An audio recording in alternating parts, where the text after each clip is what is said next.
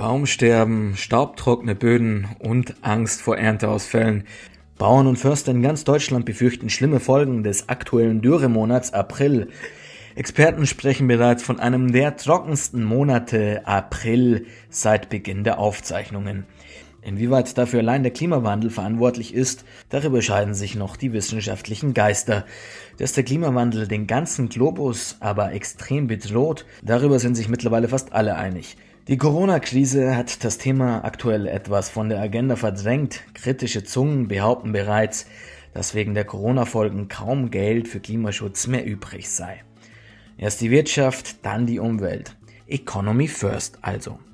Doch dass Wirtschaft und Klima sich nicht ausschließen, das hat Kanzlerin Angela Merkel kürzlich verdeutlicht. Auf dem Petersberger Klimadialog setzte sie ein positives Zeichen für den Klimaschutz.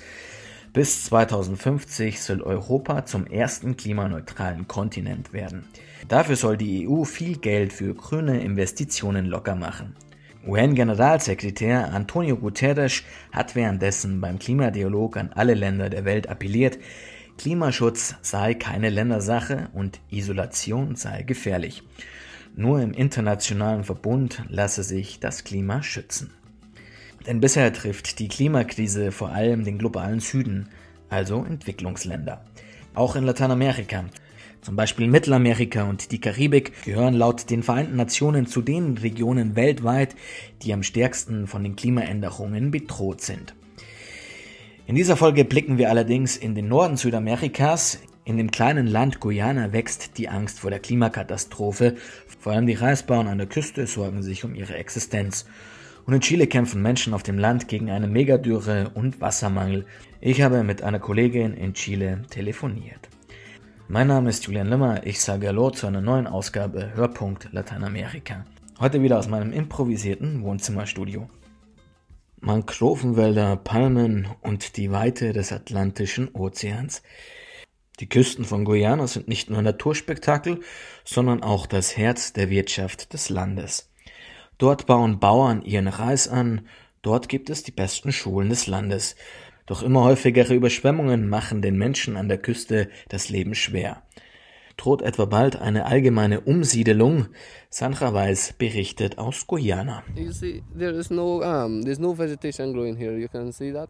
Nichts wächst hier. 20 Hektar Land und kein bisschen Grün. Alles ist braun, vertrocknet. Und das Land färbt die Erde rot. Siehst du das? Hier schimmert das Salz an der Oberfläche.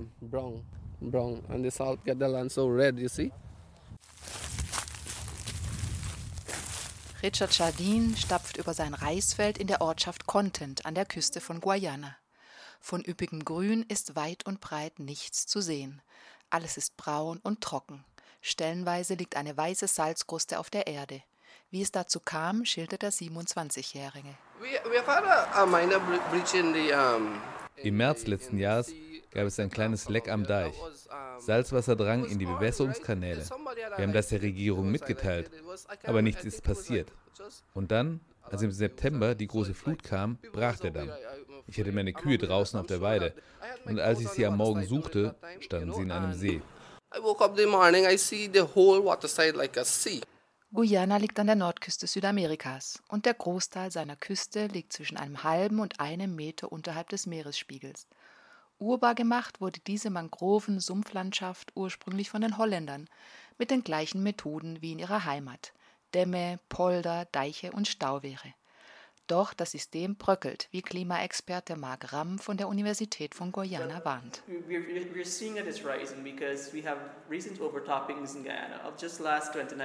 Die Brandung wird von Jahr zu Jahr stärker und das Meer rückt immer weiter vor.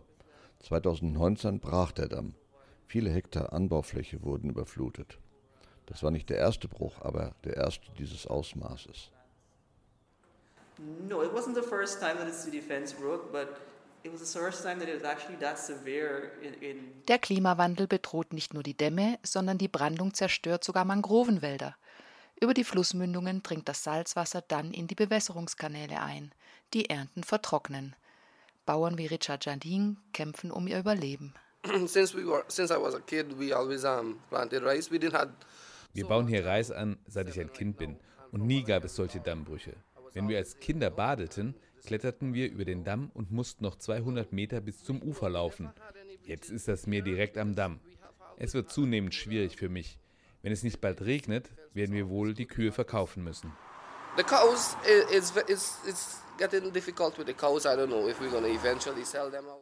Für den Biologen Mark Rum gibt es langfristig nur eine einzige Lösung. Wir wissen um den Klimawandel und dass der Meeresspiegel steigt. Der Moment wird kommen, an dem wir alle umziehen müssen in höhere Regionen. Und meiner Meinung nach sollten wir das jetzt schon planen. Ein Problem dabei ist die Zentralisierung Guyanas. Das ganze Wirtschaftsleben spielt sich an der Küste ab. Die Menschen wollen nicht ins Hinterland, weil es dort keine Infrastruktur gibt, keine Schulen, keine Banken. Ohne solche grundlegenden Dinge werden die Menschen nicht wegziehen wollen. So the basic things that make our lives comfortable are absent in, in these higher areas. Das Problem hat enorme Ausmaße. 90 Prozent der 750.000 Einwohner Guayanas leben in der von Überschwemmung bedrohten Küstenregion. Auch fast die komplette landwirtschaftliche Nutzfläche ist bedroht. Für Reisbauer Jardin kommt eine Umsiedelung aber nicht in Frage. Ich werde nicht wegziehen. Mir gefällt es hier. Keiner weiß, was die Zukunft bringt, aber ich will nicht aufgeben. Im Leben ändert sich ständig alles und man muss sich halt anpassen.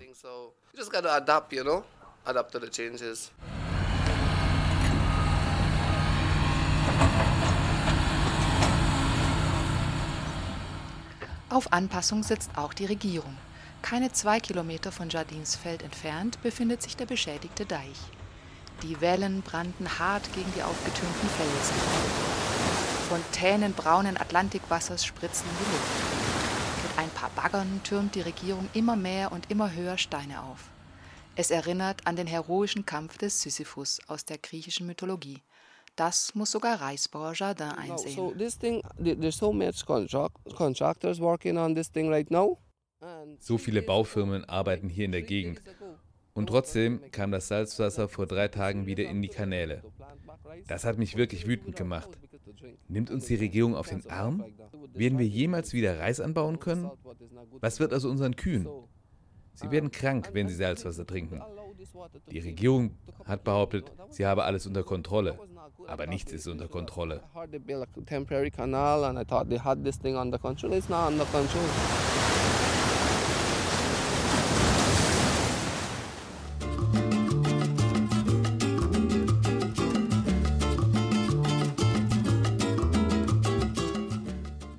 Die Laguna de Acuelo nahe der chilenischen Hauptstadt Santiago noch vor einigen Jahren haben sich hier Ausflügler, Windsurfer und Wasserskifahrer getümmelt, doch mittlerweile erinnern nur noch mit Rissen durchzogene Schlammkrusten an einen See.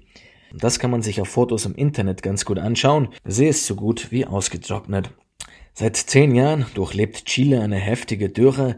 Experten sprechen sogar von einer Megadürre. Doch der See ist nicht das einzige Opfer der aktuellen Trockenheit. Bauern im ganzen Land fürchten um ihre Lebensgrundlage, Tiere sterben, weil das Gras zum Fressen im ganzen Land verdörrt. Doch die enormen Probleme sind nicht nur auf den Klimawandel zurückzuführen. Ich habe deshalb bei Sophia Boddenberg nachgefragt. Sie lebt seit sechs Jahren in Chile, ist Journalistin und hat zu dem Thema recherchiert. Hi Sophia, grüß dich. Freut mich, dass du da bist. Ja, hallo Julian. Sophia, du warst in den letzten Monaten öfter im ganzen Land, in ganz Chile unterwegs und hast dich mit Leuten getroffen, die von der aktuellen Dürre betroffen sind. Äh, was haben dir die Leute erzählt? Kannst du da ein paar Beispiele uns schildern? Ja, also die Dürre und das Wasser, die Wasserknappheit ist wirklich im kompletten Land präsent. Also ich war zum Beispiel im Norden unterwegs und habe eine Recherche über den Lithiumabbau gemacht.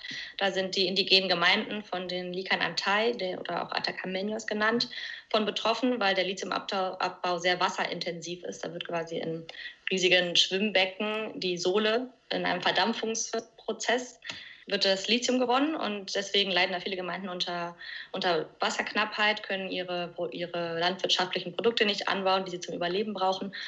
Dann ein bisschen im mittleren Norden Richtung Zentrum ähm, sind sehr viele Kleinbauern davon betroffen, dass ihre Tiere sterben, weil die eben nicht genug ähm, Gras haben ähm, für die Nahrung der Tiere. Im Zentrum von Chile gibt es auch die Avocado-Plantagen, die extrem wasserintensiv sind. Da leiden auch Gemeinden unter Wasserknappheit und haben noch nicht mehr genug Wasser zum Waschen und für den eigenen Gebrauch. Im Süden mhm. sind die Mapuche-Gemeinden von der Forstindustrie betroffen. Ähm, noch weiter im Süden ähm, ist da keine Wasserknappheit, aber Wasserverschmutzung durch die Lachsindustrie. Also das Wasserthema ist wirklich im, im ganzen Land präsent. Und kannst du da das vielleicht noch an einem Beispiel konkretisieren? Ich kann mir vorstellen, vor allem Kleinbauern sind davon betroffen. Was haben die dir erzählt oder hat dir eine bestimmte Person irgendwas erzählt, was für direkte Auswirkungen diese Dürre und diese Wasserknappheit für sie haben? Ja, also zum Beispiel im Limarital, da war ich letztes Jahr unterwegs, wo viele Kleinbauern von, den, von dem Sterben der Tiere betroffen sind. Da war ich bei einer Ziegenhirtin, die wirklich davon lebt, äh, Ziegenmilch und Ziegenkäse zu verkaufen. Und sie hatte vorher ungefähr 150 Ziegen, von denen 100 gestorben sind, weil sie einfach nichts zu fressen hatten, weil die eben das Gras essen, was auf den Hügeln ähm, wächst. Und als ich bei ihr war, war wirklich alles trocken. Also man hat keinen grünen Grashalm gesehen. Und ähm, sie selbst, also für das Trinkwasser, wird sie mit, mit Tankwagen versorgt. Das macht eben die Stadtverwaltung, aber das ist nur für den eigenen Gebrauch und das reicht halt nicht, um auch noch die Pflanzen zu bewässern und damit die Tiere zu füttern. Und deswegen ist ihre komplette Lebensgrundlage in Gefahr. Und sie hat auch sonst kein Einkommen, lebt mit ihren Eltern zusammen, die die staatliche Mindestrente erhalten. Das sind ungefähr 120 Euro. Und davon lebt die komplette Familie. Und ähm, sie meinte, sie weiß nicht, wie sie jetzt in den nächsten Jahren überleben soll, wenn sie kein Wasser hat, um die Pflanzen zu bewässern, um ihre Tiere zu füttern. Das fand ich wirklich sehr erschreckend. Okay, das ist schon ein krasses Beispiel. Was macht die Regierung? Wie hilft die Regierung den Menschen in so einer Situation? Ich meine, die verlieren ihre Lebensgrundlage. Gibt es da irgendwie Förderungen oder gibt es da Programme, um diesen Menschen zu helfen? Also die Regierung hat bisher eigentlich nur die Agrarindustrie unterstützt. Also es werden zum Beispiel Staudämme gebaut, aber die sind nicht wirklich zum Nutzen der Bevölkerung oder der Kleinbauern, sondern nur zum Nutzen der, der großen Agrarunternehmen. Das Einzige, was die Regierung macht, ist die, ähm, die Bevölkerung mit Tankwagen zu versorgen. Aber das ist, wie gesagt, nur für, den, für das Trinkwasser und es ist auch sehr wenig Wasser. Ähm, das wird dann in so großen Tankhältern äh, aufbewahrt.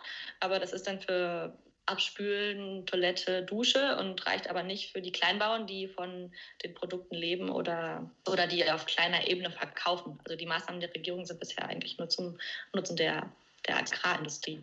Ist da schon was spürbar? Gibt es dann auch Menschen, die vom Land in die Stadt gehen? Gibt es da so eine, so eine kleine Wanderungsbewegung, weil die Leute einfach ihre Existenzgrundlage komplett verlieren auf dem Land?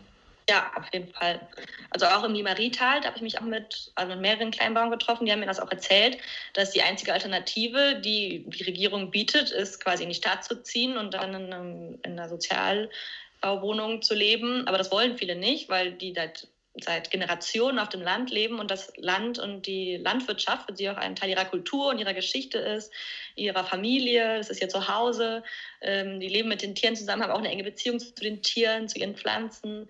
Ähm, also das ist auch ein, ein kulturelles Thema äh, und auch eine Kultur, die da kaputt geht, wenn eben alle Leute in die Stadt ziehen. Und viele haben mir da auch gesagt, dass sie eben autonom leben und ähm, deswegen auch, keine Ahnung, zum Beispiel nicht in den Supermarkt gehen müssen oder in diese ganze äh, Konsumkultur eben nicht eingebunden sind und dass sie deswegen der Regierung eher ein Dorn im Auge sind und den Unternehmen, weil sie denen eben nichts verkaufen können, weil die ja subsistent leben auf dem Land und ähm, ihr eigenes Essen haben, ihre eigenen Produkte und eigentlich sonst niemanden brauchen.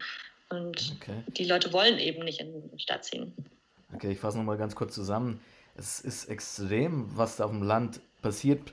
Einfach die Wasserknappheit. Viele Menschen wissen nicht mehr, wie sie um die Runden kommen. Also es ist eigentlich eine sehr vertragte Situation. Und jetzt kommt noch diese Megadürre hinzu, wie sie von manchen Wissenschaftlern oder von manchen Zeitungen genannt wird, die ja in diesem Jahr besonders verheerend ausfällt. Sicher ein Grund dafür ist, sind einfach normale Schwankungen des Wetters, aber natürlich auch der Klimawandel. Aber nicht nur. Du hast schon die Wirtschaft angesprochen und es heißt ja immer wieder, dass eben auch die Industrie einen großen Teil daran dazu beiträgt, dass diese Wasserknappheit zu stark ist. Kannst du uns erklären, was sind da die Hintergründe? Genau, also das Problem in Chile ist, dass das Wasser zu großen Teilen privatisiert ist. Es liegt an dem, an dem Wassergesetz, der Código de Agua, der in der Militärdiktatur eingeführt wurde. Und das führt dazu, dass das Wasser zu einer frei handelbaren Ware geworden ist. Also Wasserrechte können gekauft und verkauft werden. Und die meisten Wasserrechte konzentrieren sich in den Händen von den Unternehmern. Und deswegen ähm, verbrauchen die eben viel mehr Wasser, als durch Regen nachkommt. Deswegen spricht man auch von Wasserstress, dass Chile unter Wasserstress leidet.